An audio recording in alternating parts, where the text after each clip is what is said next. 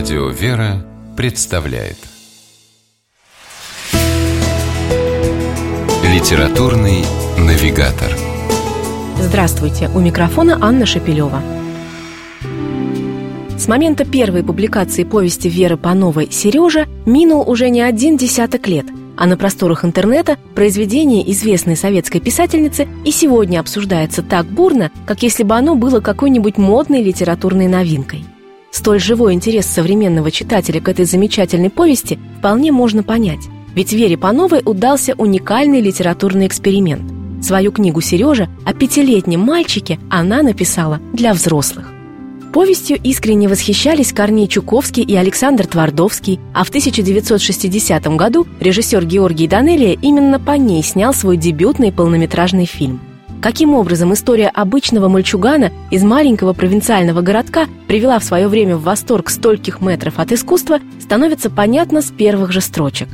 Словно щелкает выключатель и загорается свет, теплый, яркий и радостный. Он не оставляет читателя до последней страницы, возникая где-то в самой глубине сердца. Кстати, именно сердце касается одной из важных открытий, которые делает главный герой повести, мальчик Сережа – Оказывается, оно у него есть и бьется, стучит в его груди.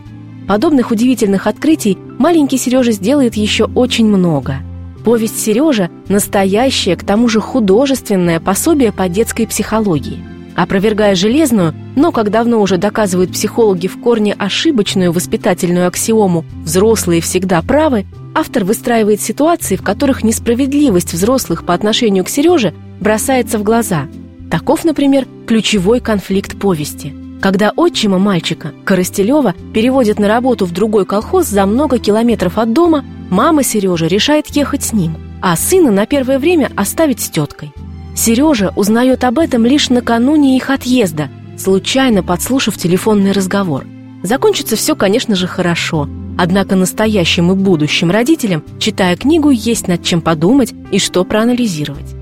Вдобавок ко всему этому, Вера Панова каким-то непостижимым образом сумела нарисовать не просто жизнь ребенка, увиденную со стороны, а преподнесла читателю как на ладони целый мир таким, каким чувствует и видит его пятилетний мальчик. Ребенок впервые постигает то, с чем раньше еще не сталкивался. Например, смертность человека. На похоронах прабабушки Сережа узнает, что после кончины люди предстают перед Господом. Об этом говорят собравшиеся старушки – а отчим обещает Сереже, что он никогда не умрет. Так из уст советского колхозника звучит главная евангельская истина. Тетя и дядя Сережи кормят голодного, только что вышедшего из тюрьмы, совершенно незнакомого им человека. Дают ему теплую одежду и возможность заработать денег, наколов у них дрова.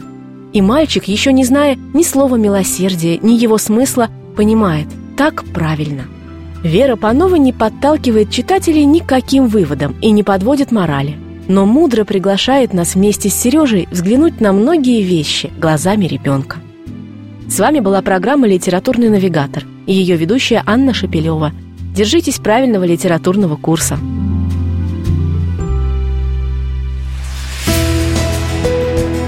«Литературный навигатор»